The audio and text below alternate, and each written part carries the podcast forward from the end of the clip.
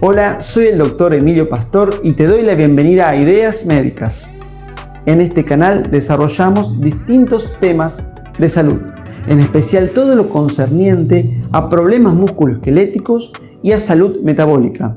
En cuanto a los problemas musculoesqueléticos, nos centramos en tendinopatías, ligamentopatías, problemas articulares como artrosis y artritis, problemas de dolores de cintura, de hombro y en otras articulaciones, y cómo abordarlos desde la rehabilitación, desde el entrenamiento y desde la medicina regenerativa.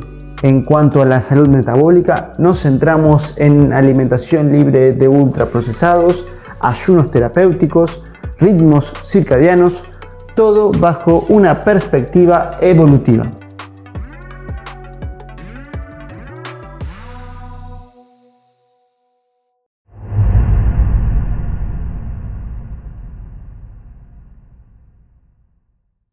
Le va, doctor? Buen día, bienvenido. Buen día, ¿qué tal? Qué buen tema, ¿eh? Yo pensé que era eh, que se decía manguito rotador o manquito rotador, porque te genera un poco manco. Pero es el manguito de los rotadores. Exactamente. ¿Cómo aprendemos con el doctor, eh? Impresionante. ¿Dónde está ubicado exactamente?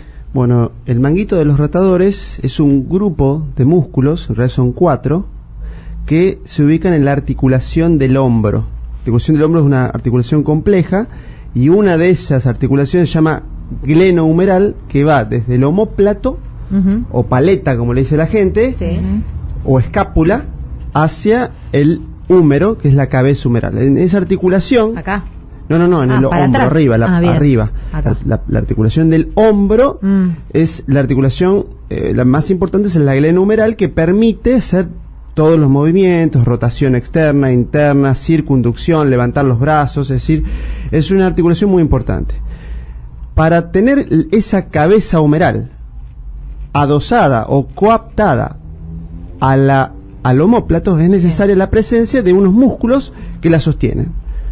Y esos músculos son el manguito de los rotadores. Y son cuatro, para por ahí si lo escucharon nombrar. El más importante o el más conocido y el que más se daña es el supraespinoso con su tendón, generando una tendinopatía. No, nunca escuché me duele el supraespinoso. Siempre No, no, escuché... El me- manguito rotador. Claro, manguito, pero como es- que es un manguito. Es, es el manguito, pero son cuatro músculos. Ahora te arruina, ¿eh? te Sí, empieza a ver el sí, manguito, te arruina. sí, hay cuatro músculos supra, eh, ¿Qué, qué supraespinoso. pasa ahí? ¿Cómo se puede tratar? ¿Cómo se trabaja eso? ¿Cómo se trabaja? Esa Bueno. dolencia. Primero hay que ver por qué se produce el, el problema. ¿Se te traba o duele? No, no, no, duele. Se O sea, duele. Se lesiona, digamos. Ajá, Se lesiona. Bien. En realidad lo que ocurre muchas veces es que ante una mala posición del hombro, Ajá. por ejemplo, eh, la gente que tiene la cabeza adelantada o está todo el día encorvado, cuando levanta el brazo, se genera una fricción que en la cual un huesito que se llama acromion, que es una parte del homóplato, raspa o fricciona el tendón del supraespinoso, que es el que más se daña dentro del manguito de los rotadores. Entonces, ¿cuándo duele el manguito de los rotadores? Duele con actividades por encima de la cabeza. Ejemplo, la señora cuando tiende la ropa, si es bajita la señora, entonces cuando levanta los brazos le duele. Cuando tiene que subir una valija en una parte alta. El pintor cuando pinta con el brazo levantado. Bueno, eso es todo lo que sea por arriba de la cabeza. Y después están, esos son los no deportistas. O deportistas de los, casa. Los docentes. Los docentes con el pizarrón arriba.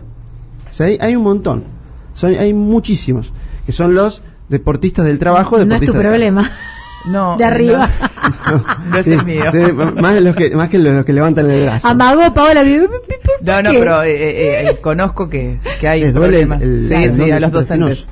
Por ejemplo, me vino a ver un señor que es titiritero y tuvo que que le dolía porque estaba todo el día, cuando estaba con la función, con el brazo levantado y le terminaba doliendo el, el ten- el tendón del supraespinoso, el manguito de los rotadores. Uno de los manguitos. Sí, uno de los hombros, o sea, eh, en realidad, y después están los deportistas, el tenista cuando saca, Ah. Sí, es verdad. el, el voleibolista con el mismo Mm. movimiento, Tuve una compañera de vole que le dolía. sí, el sí. basquetbolista, es decir, todos los deportes en los cuales los movimientos son por encima de la cabeza. En el béisbol también, pero acá no se juega el béisbol. No. Pero son lesiones de em, el manguito de los rotadores. Entonces, por ahí viene la cosa. otro síntoma que puede dar, además del dolor mecánico con ese gesto, es el dolor por compresión al dormir. Le duele de noche, cuando se acuesta de, sí. cuando se acuesta de ese lado. Se le duele ese hombre cuando se acuesta del lado donde le duele el manguito de los rotadores, le duele.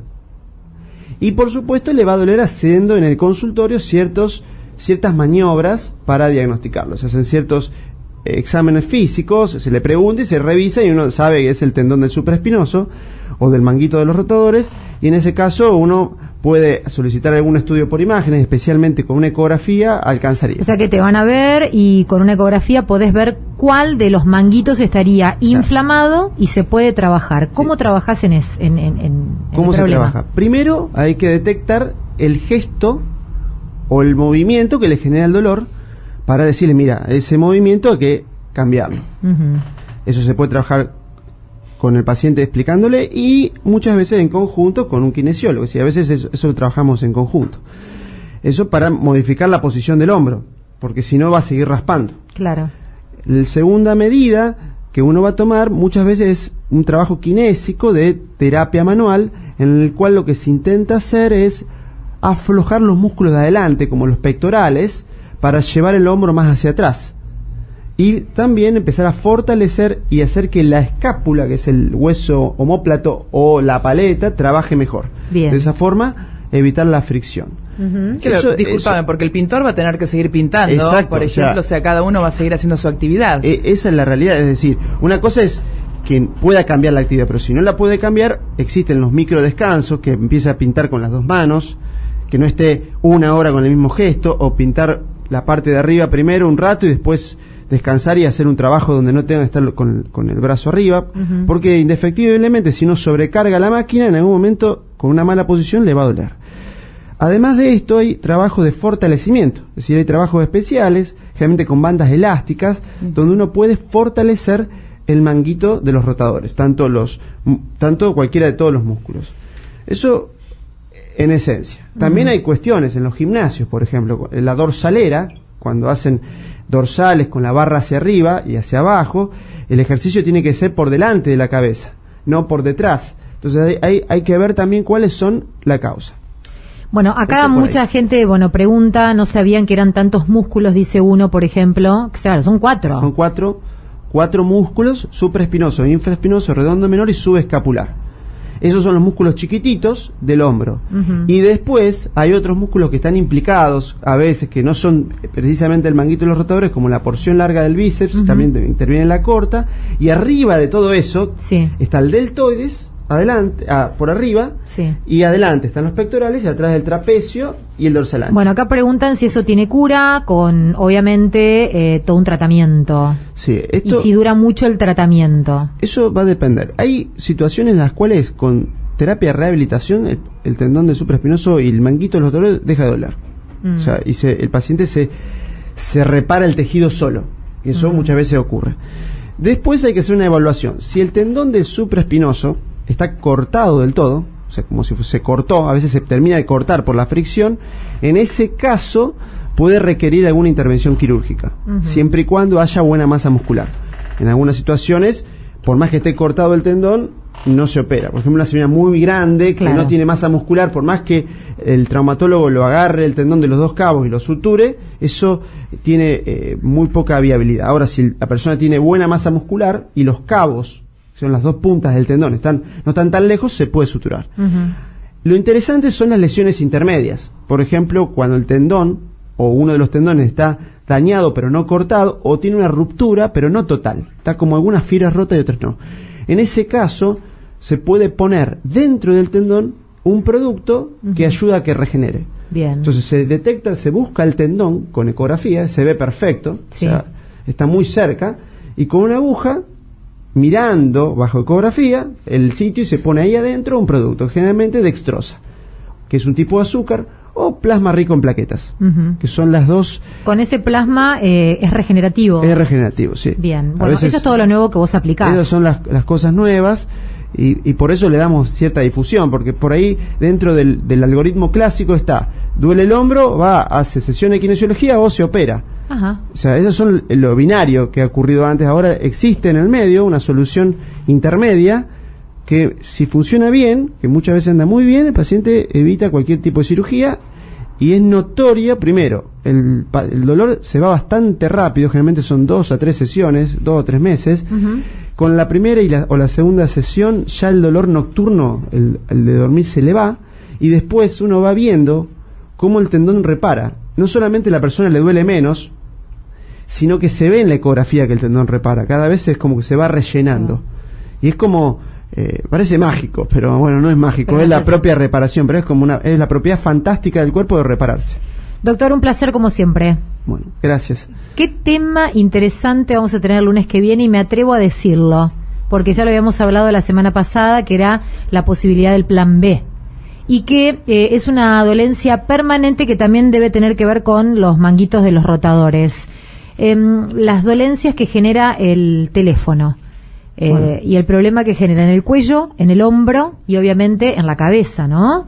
Eh, ¿Podemos hacer un pequeño avance? Lo habíamos hablado acá fuera de micrófono. Eh, en realidad... eh, ¿Te van a ver pacientes con estos estas Ay, molestias? sí, sí, sí. Lo, interesante es abordar el problema de los teléfonos, especialmente los teléfonos celulares, desde el punto de vista mecánico, dolores de las manos, dolores de los antebrazos, codo, hombro, que todo puede generar y hasta el dolor de cuello, y de los problemas eh, para la interacción social. O sea, la gente se junta en un bar y está con el celular. Eh, en la misma mesa diaria, ¿no? En sí. la casa. Eso pasa ahí. Después el trastorno del descanso nocturno, eh, un montón de cosas generan los, los aparatos electrónicos. ¿Hablamos de eso el lunes? Bueno. Ya lo comprometimos al aire. Un placer, doctor. Este es el cierre. Gracias.